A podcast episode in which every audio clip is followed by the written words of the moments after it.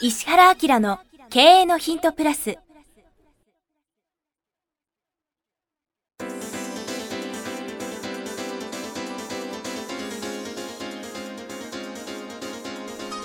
ポッドキャスト石原明の経営のヒントプラスは勝てるビジネスモデルや売れる仕組みの作り方。経営者や起業家が持っておくべき能力とその磨き方。リーダーの育成や強い組織の作り方などについて経営コンサルタントの石原明がリスナーの皆様からのご質問に直接お答えする形でお伝えしていく番組です。企業を継続発展させるためのノウハウを提供する日本経営教育研究所がお届けいたします。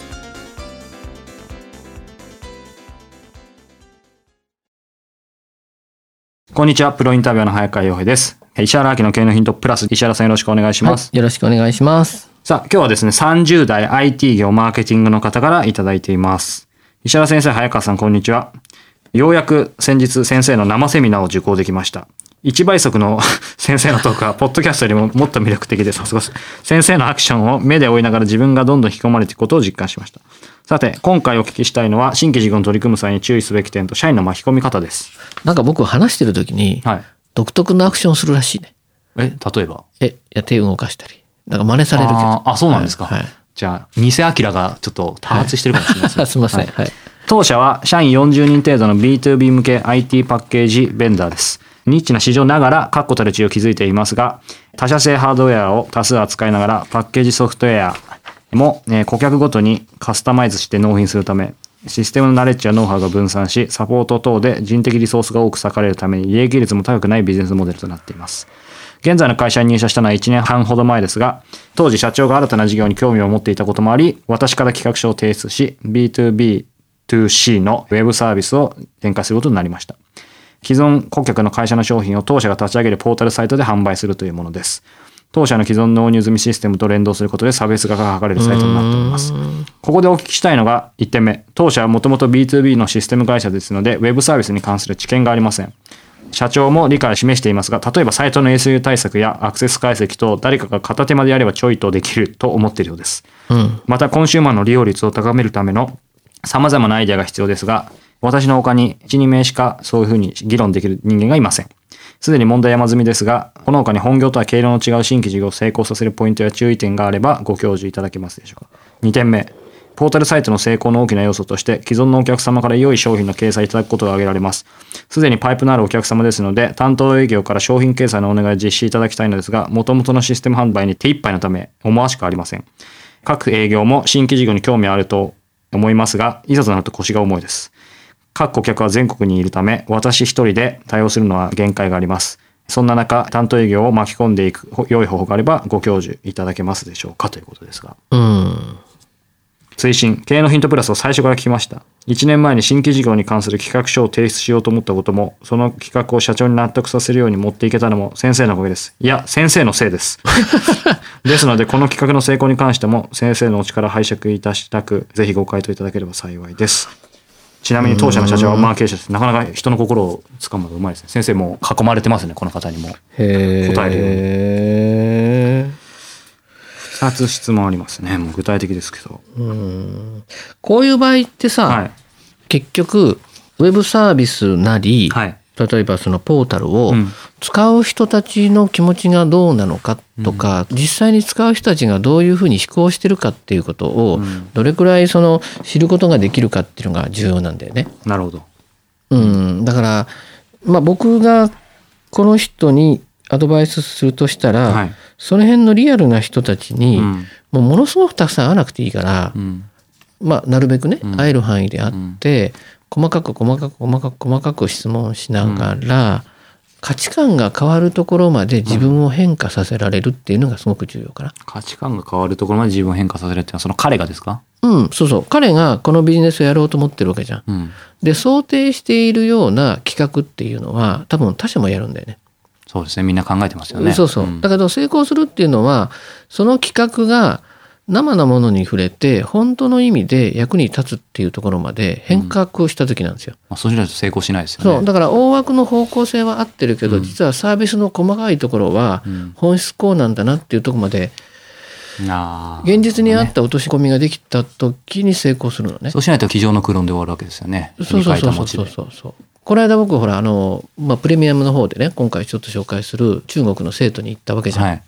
で生徒の方で BPO のビジネスやっている、そのナチュラムっていう会社があって、ナチュラムがすごい面白いことに、うんもうインターネットの初期時代からさ、はい実は SEO とかに費用一切かけてないようん。ゼロなんよ。それで巨大なサイトを運営してるんだけど、それはなんでかっていうと思考のこう原点がさ投資に対してはストックはい。回収があるものにしか投資しないっていう会社なんですよ。うん。うん、で SEO 対策っていうのは使ったら投資が回収できるっていうのがさものすごく少ないじゃん。うん。要するにさ使って今今月おしまいでしょ。そんなところにお金かけないで,、はい。でずっと考えた時にもうそのはるか昔からコンテンツマーケティングしてて、うんうん。ね、でコンテンツマーケティングっていうのはインターネット上に有益なコンテンツを出しながら、はい。そこからアフィリエイトとか、ん。SEO 対策するってことを考えて、ナチュラムのサイトの横にブログのポータルを作ってるんですよ。うん。でそのブログのポータルには1万5千人ぐらいがはい登録してて、3,000人ぐらいが毎日毎日書いてるわけ。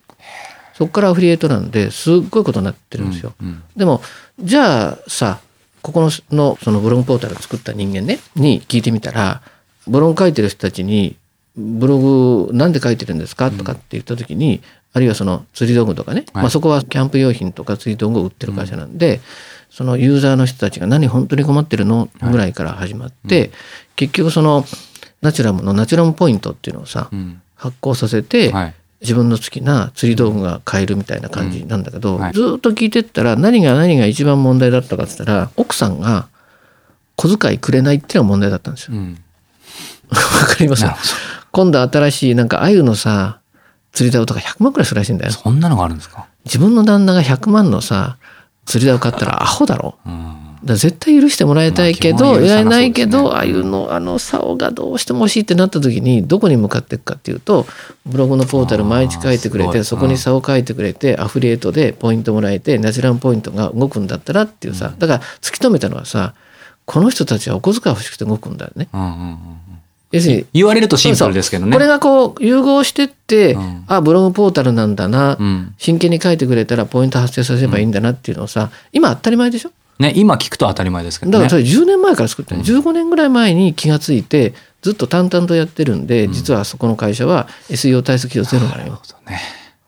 うん、でそれってさおそらくこういうふうに考えたらこうなんじゃないのっていうところをもう完全にくぐってるよね。うん。その後ですよね。そうそう。聞いて聞いて聞いて。あこれがうん。本当に人が興奮してうん。動いてくれることだ、じゃあそこのブログのポータル書いてアフリート作ろうっていうのを、うん。なんかこう教科書読んだわけじゃなくて、うん。事実として突き止めたっていう感じで作ってるわけ、それに今社会全体が後追いしちゃって、うんコンテンツマーケティングって騒いでるじゃん、うん。SEO の最先端はこれですみたいなことになって、それをするためにまたすごいお金払ってるんだけど、この会社はゼロでやってるわけですよね。っていうようなくぐり方が彼ができるかどうかなんですよ。うんだからウェブサービスやってるけどサービスを利用するのは人間なん人ので心ですよね。そう。だからその人たちが何を考え何を思考し、これだったら狂気乱舞するかみたいなところが見つかれば、うん実はマーケットが動いてしまうので、マーケットが動くことによってビジネスを提供する側が動くはずなんですね。だそういうふうに掘り下げた方がいいので、生に触れる？うん。そういう意味ではこの方もね2つ目の質問でも人と会うことが多分大事って分かってると思うんですけど、現実問題まあそれがじゃあ10人がいいか20人がいいかって別に数字的な話じゃないと思うんですけど、現実的にはその多く会うよりもまあ会えるんだったら会った方がいいけど、それよりも1人2人3人をやっぱ掘り下げてって、さっきの自分が価値観変わるところに持っていくことのがだから大事。ビジネスのプランは方向性として合ってると。でもこうだろうと思った時に、え、それは絶対気づかねえよって、なるほどっていうふうに自分の価値観が細かいところで変換して、それが事実だから絶対に勝てるっていうところまで強くなれば、説得が無限にできると思うんだよね。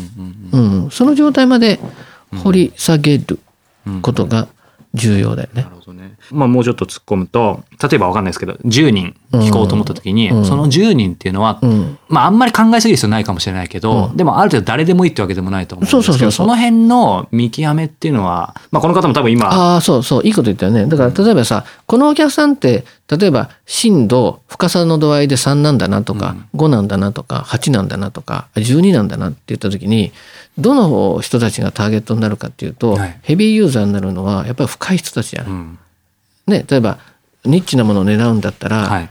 例えばさっきの話は釣りがこんだけクレイジーで好きな人っていうのがこんだけいて、その人たちがマーケットなんだなと思ったらそこへ行けばいいし、そうじゃない人がマーケットだと思ったらそこで止めなきゃいけないしっていうことはい。だよね。それもこう深さをうん。会うたびにこの人って大体震度どれくらいで、マーケットなんかそうじゃないかっていうのが分かれば、うんピントが合ってくるはずうんなんだよね。あ、でも人の深度ってありますね。うん。それは皆さんも多分みんな感じる部分あると思うので、うん。うん。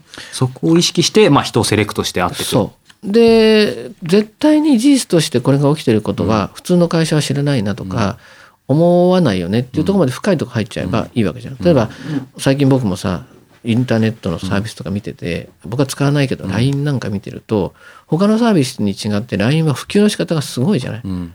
あれってシステム作ったわけじゃなくて人がうん。使うことに即していったからあれなわけじゃん。そうですね。でしょ、うんじゃあ他がなくなっちゃったでしょっていうさ、それって何なのかっつったら使い勝手うん。使う人の気持ちもに寄り添っちゃったうんわけじゃないですか。でしょ？だからそっちに向かった方がいいよね。量も大事ですけど、色聞く量も大事ですけど、まず深さですね。そう。うん。ということで、今日具体的な回答をいただきました。えー石原家の経営のヒントプラス。石原さんありがとうございましたありがとうご。ざいました。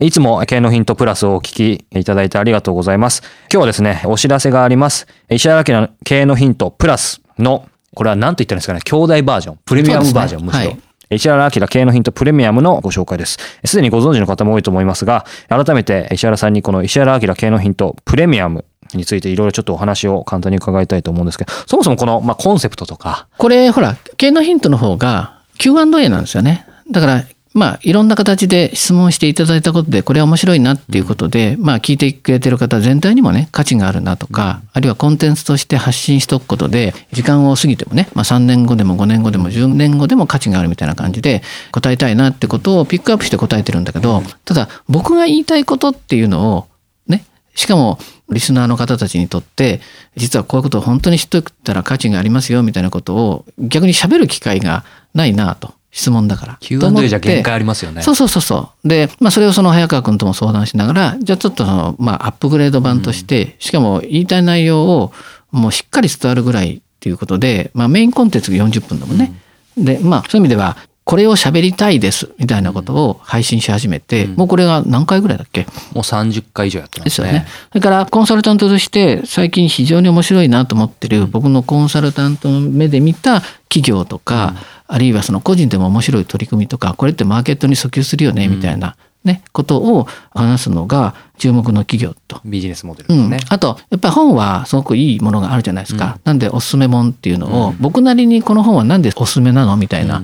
過去にあの絶版になってしまった本を紹介して、絶版マーケットですっげえ金額になっちゃったと思いましたけど、ねはい、そんなのも含めて、最近ってね実は本ってみんなネットで買っちゃうんですよ。でネットで買うのはいいんだけど知ってる本を買うわけですね。だから知識の深掘りはできるかもしれないけどやっぱり本はどっちかっていうとさ書店で買ったりしよね。うんわーっと見渡しながら本が自分を読んでるみたいな感じで違う分野とか全く読まない領域のことにもちょっと刺激してあげたいなみたいなことも含めておすすめ本っていうのをそういう観点で出してるんでね。そうですね。なので、この経営のヒントプレミアムはメインコンテンツ。まあ、あの、石原先生がしっかりね、40分話す。そうそうまあ、つまり、えっ、と、どこにいても聞けるその音声の、まあ、セミナーというか講演、深い話を聞けるっていう感じですよね。だからまあタイトルがバーってあるので、お試しどっか一個聞いてもらうと、事の重大さとかさ、はい深さがわかると思うので、気に入っていただいたらいろんなコーナー聞いてもらったらありがたいですね。はいはい。この石原明の経営のヒントプレミアム、毎月1回27日に発売します。過去に配信した回もすべて単品でも購入いただけます。で、これから配信する分についてはですね、定期購読とかその年間定期購読っていうのもあるので、その方があの倍速音声もついたり、あとね、いちいち毎回買わなくてもいいので、ですね。はい。特に12ヶ月の年間定期購読はあの、先生の勉強会？はい。の招待券もプレゼントあ、そうなんだよね。はいあの、リアルでやってる勉強会が東京、長野、大阪であって、それなんかの招待もね、されるんだよね。なのでそういう特典もつきますのでご興味のある方はウェブサイト石原明 .com からポッドキャスト経営のヒントのバナーに進んでいただくとポッドキャストの各サービスがあるのでそこからプレミアムのページに進んでくださいもしくは経営のヒントプレミアムと検索していただいてもページに行けますのでそこからチェックしてみてください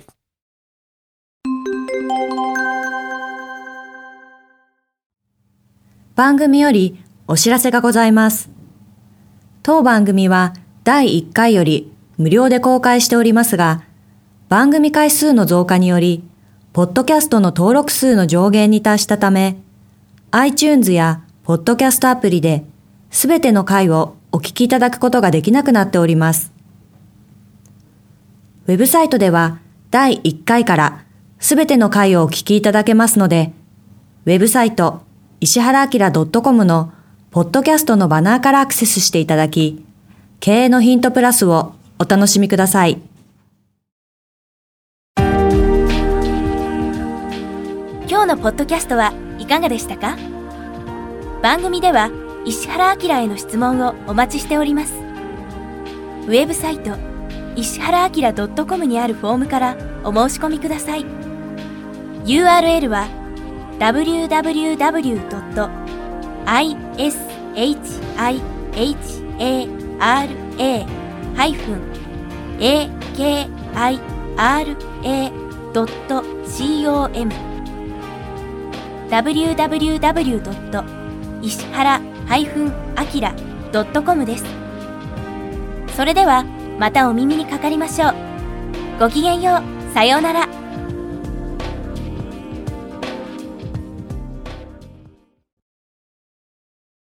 この番組は提供日本経営教育研究所。プロデュースキクタス早川洋平。制作協力若菜はじめ。ナレーション岩山千尋によりお送りいたしました。